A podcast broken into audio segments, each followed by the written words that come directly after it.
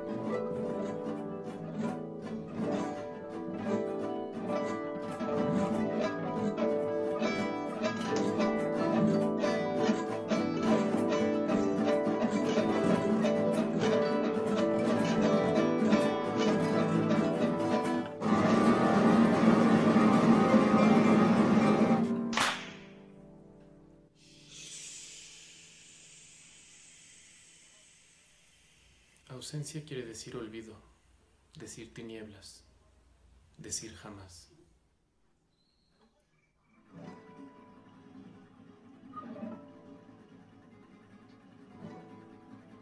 La ausencia quiere decir capuz. La ausencia es noche. Noche sombría.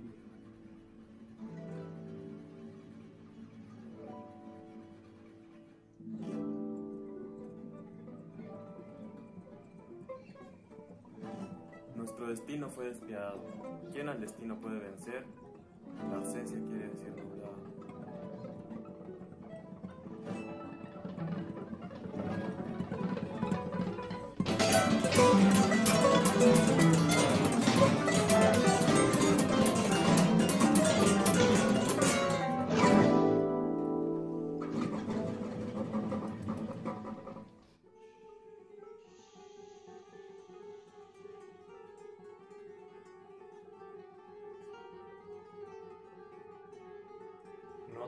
dice la luz que expira? Sombra es la ausencia, desolación. ¿Por qué se queja cuando suspira tan hondamente mi corazón? Que lejos se hallan tu alma y la mía.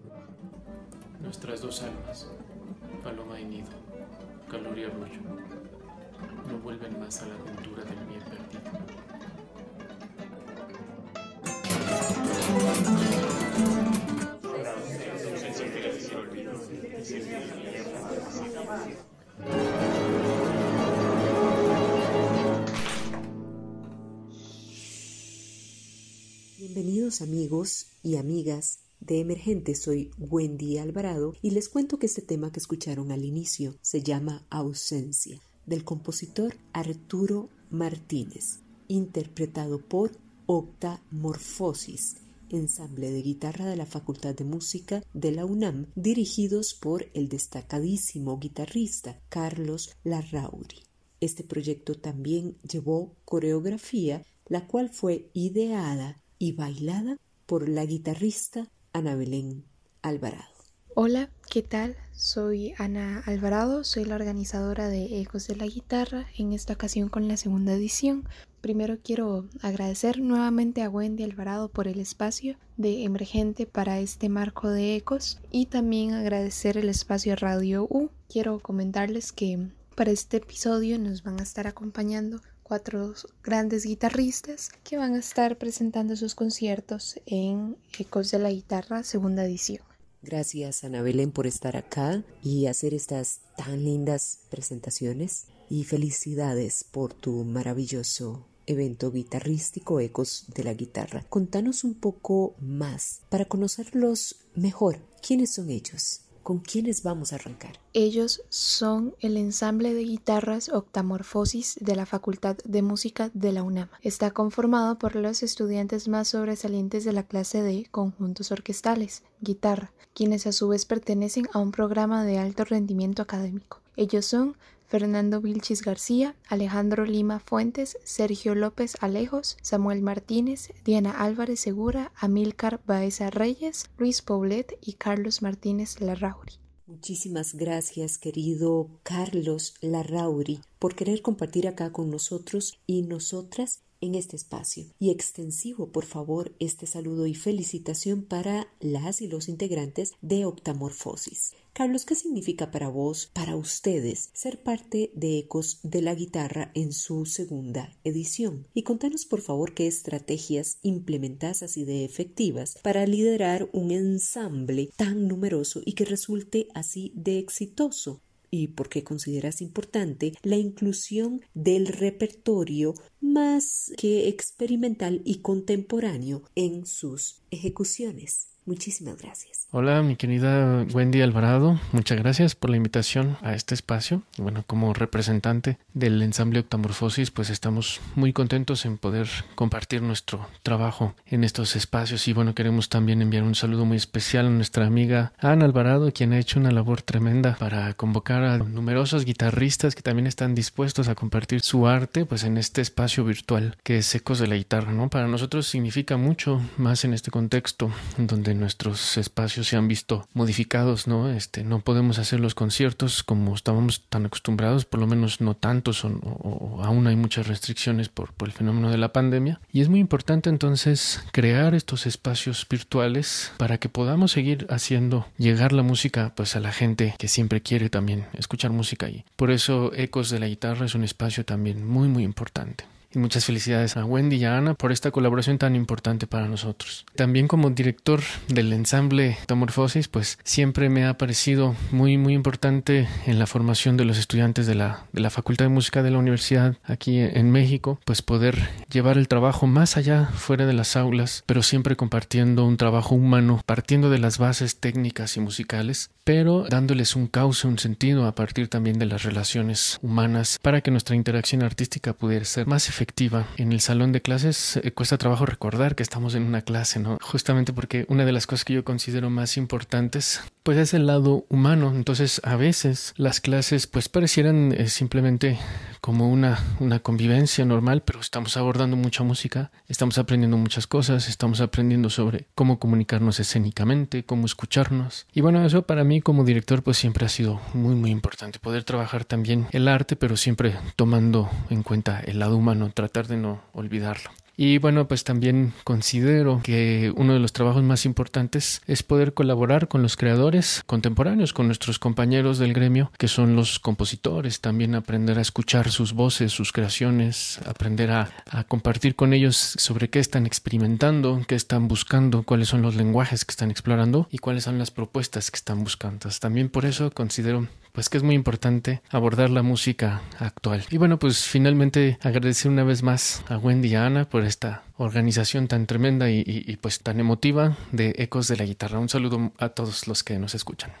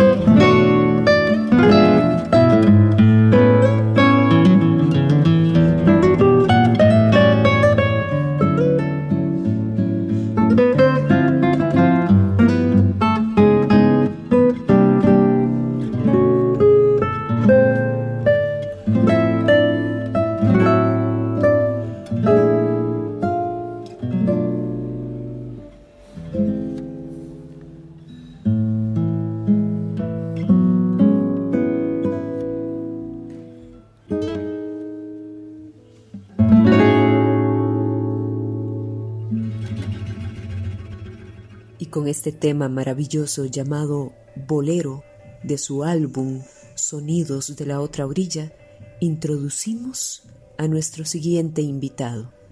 Contanos de quién se trata, Ana Belén. Él es Josué Castro, inició sus estudios musicales bajo la dirección del maestro Gerson Hernández a la edad de 11 años. Ingresa a la cátedra de guitarra clásica en la Escuela Nacional de Música en Tegucigalpa, Honduras, bajo la dirección del maestro Javier Reyes, graduándose con honores en el año 2007. Hola Josué, bienvenido. Muchísimas gracias por querer compartir con nosotros y nosotras en este espacio de emergente. Otro tico que nos acompaña desde fuera de la frontera, de las fronteras ticas. Claro que sí. Desde Bélgica, Josué, muchísimas gracias. Contanos, Josué, qué significa para vos ser parte de este evento de Ecos de la Guitarra en su segunda edición. Y por otro lado, sabemos muy bien que el nivel de los guitarristas en Costa Rica es muy, pero muy bueno, es sobresaliente. Sin embargo, ¿cuál sería para vos la importancia de formarse y hacer carrera en otros países y establecer vínculos culturales importantes?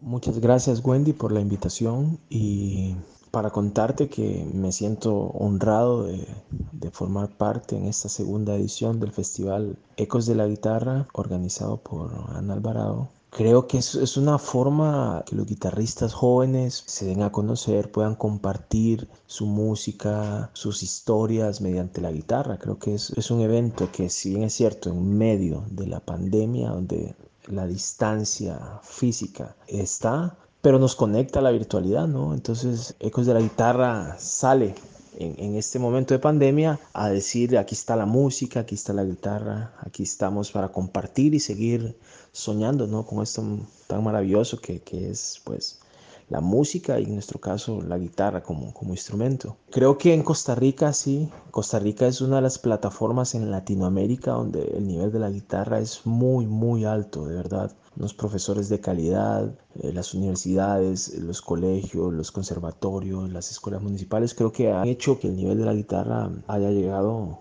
a, un nivel pues es, alto, ¿no? Y mi experiencia es que en Costa Rica, aparte de haber buenos instrumentistas, hay otro fenómeno que hay buenos compositores que están escribiendo para la guitarra eh, obras de gran nivel, ¿no? Y también otro, otro aspecto que hacen que, que, todo este movimiento sea grande es que hay excelentes constructores de guitarra también, con unas guitarras de mucha calidad. Entonces, al estar aquí en Europa, lo que hacemos es como esa interacción ¿no? de, la música, compartir, hacer la música como un acto social, ¿no? Música latinoamericana, de Costa Rica. Yo también en mi repertorio actual ando tocando música de Costa Rica. Entonces, esa forma de interacción entre los dos continentes, un aporte muy bonito, muy simbólico a, lo que es el, movimiento guitarrístico de Latinoamérica incluso, no solo de Costa Rica, sino de Latinoamérica. Llevar nuestros ritmos, nuestras armonías, nuestras notas, nuestras melodías a este lado es súper lindo, ¿no? Y la gente lo recibe de esa forma también. Entonces para mí ese acto social de, de, conectar estos dos continentes mediante la música, yo ofreciendo mi música y pues que estoy viviendo aquí, ¿no? Como en mi reciente álbum he llamado Sonidos de la otra orilla. Esos, esas cosas que vienen de, de nuestro continente hermoso. Wow, Ana, qué disfrute de episodio. Ahora, ¿a quién nos traes? ¿A quién nos vas a presentar? ¿O a quiénes? Ellos son Armida Olachea y Esteban Peña, ambos artistas de Baja California. Han trabajado como dueto de voz y guitarra desde enero del 2018 presentándose en distintos foros culturales de la región con un repertorio relativamente nuevo para este formato, el cual está conformado por obras compuestas entre finales del siglo XX y principios del siglo XXI por el compositor mexicano Julio César Oliva. Y es un gran honor para mí tener en este espacio a Esteban Peña. Así que ahora nos vamos hasta Baja California, en México. Contanos, Esteban, ¿qué significa para vos ser parte de este evento que organiza una joven guitarrista? Y contanos un poco más de tu proyecto, el dueto con la soprano Armida Olachea. Contanos un poco qué vamos a disfrutar de ustedes en Ecos de la Guitarra segunda edición, qué material es el que estarán grabando próximamente, dónde lo vamos a poder escuchar y por qué podrías considerar un plus que el guitarrista integre otras artes en su trayectoria. Muchísimas gracias Esteban y Armida por compartir acá con nosotros y nosotras. Hola Wendy, ¿qué tal? Primero que nada te agradezco muchísimo la invitación a tu programa y mando un gran saludo a todas las personas que nos escuchan el día de hoy. Para nosotros participar en ECOS representa una gran responsabilidad, ya que estamos compartiendo escenario virtual con artistas de la más alta calidad y estar a la altura de la talla artística es un gran reto. Sin embargo, estamos muy contentos de poder participar. Lo hacemos con todo gusto y agradecemos muchísimo a nuestra querida amiga Ana Alvarado por pensar en nosotros para este festejo. El proyecto con el que participamos en esta segunda edición es un dúo de voz y guitarra, conformado por mi compañera Armida Olachea y un servidor, Esteban Peña. La música que grabamos especialmente para Ecos de la Guitarra es un ciclo de tres canciones titulado Del Corazón y sus afectos, del compositor mexicano Julio César Oliva. Este ciclo fue dedicado especialmente para nosotros y es un gran placer el poder compartir con todos ustedes este trabajo. Lo hacemos con todo el cariño y con todo el corazón. Espero que lo disfruten y bueno, para terminar, puedo decir que la guitarra es un instrumento muy noble, capaz de convivir con otros instrumentos y por supuesto que con otras disciplinas artísticas, tales como la danza, la poesía, y no necesariamente tiene que estar sola todo el tiempo. A final de cuentas, somos músicos, no solo guitarristas. Podemos hacer música, hacer arte con otros y disfrutar del vasto paisaje de la expresión humana en sus distintas manifestaciones. ¿Y qué creen? La guitarra tiene cabida en todas ellas si tú quieres. Estupendo, Esteban. Muchísimas gracias y saludos Armida también que probablemente nos esté escuchando. Gracias por ser parte de Ecos de la Guitarra en su segunda edición y ahora hacer lucir emergente este espacio que también es de ustedes. Y bien, nos vamos acercando ya al cierre de este episodio. Escuchen esto.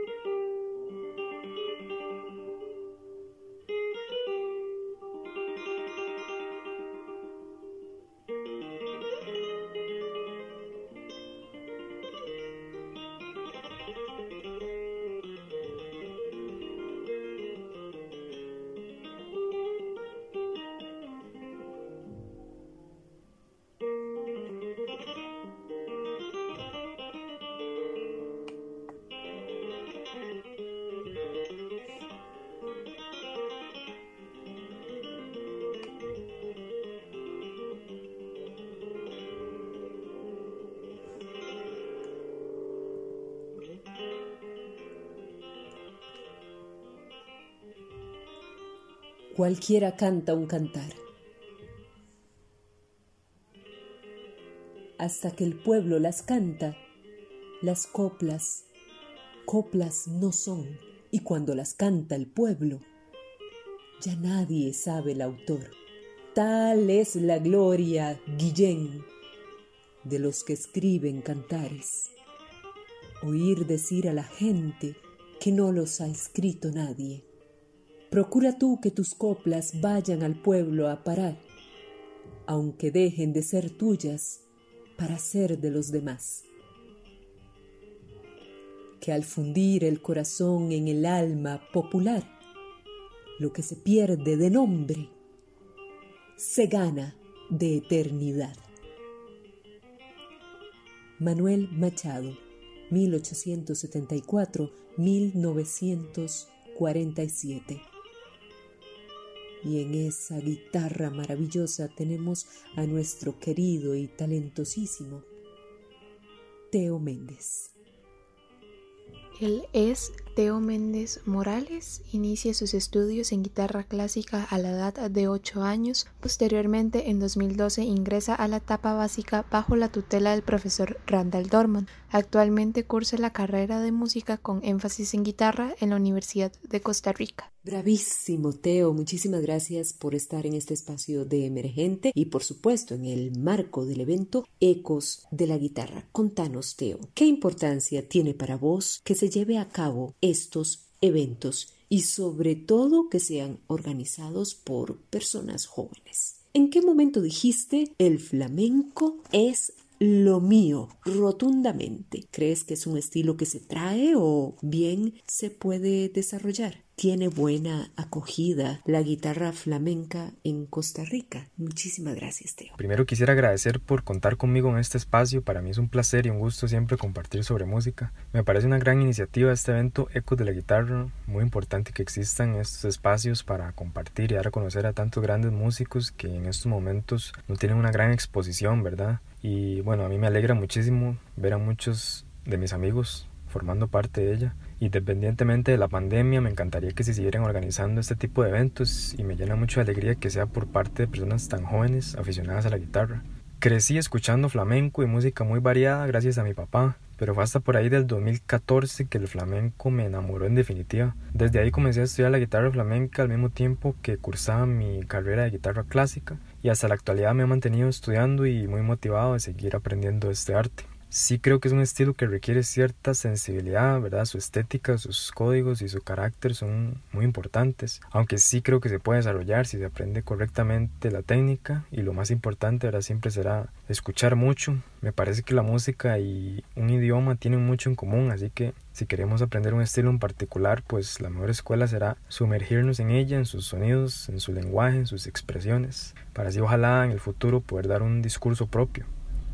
En general la guitarra flamenca es concebida aquí como algo exótico y suele gustar mucho al público en general. No solo la guitarra, el cante y el baile hacen del flamenco algo muy llamativo, ¿verdad? Su concepto de espectáculo, show, siento yo que aporta muchísimo, sin quitarle mérito a la guitarra solista. Aunque sí es cierto que uno de los puntos que más me engancharon al flamenco fue esa manera colectiva de sentir, en la que todos sus participantes, ¿verdad? Del guitarrista hasta los palmeros, sienten y viven al máximo la música. Y sí, por supuesto, de este episodio nos despedimos con más flamenco. Lamentablemente por cuestión de tiempo no vamos a poder sonar todo el tema, pero sí les invitamos para que ustedes lo busquen. Sin embargo, quiero que se los cuente él. Nos encontramos en la siguiente entrega de Emergente. Hasta pronto. ¿Qué tal amigos? Les habla Luis Fernando Aguilar, guitarrista y compositor de flamenco. En este su espacio emergente quiero compartirles un tema de mi disco Quimeras titulado Elegía. Se trata de una composición para guitarra flamenca en estilo de rondeña y dedicada al gran amigo personal y pionero de la guitarra flamenca en Costa Rica, Damián Ramírez, fallecido en el año 2008. Con ustedes y con todo el amor del mundo, Elegía.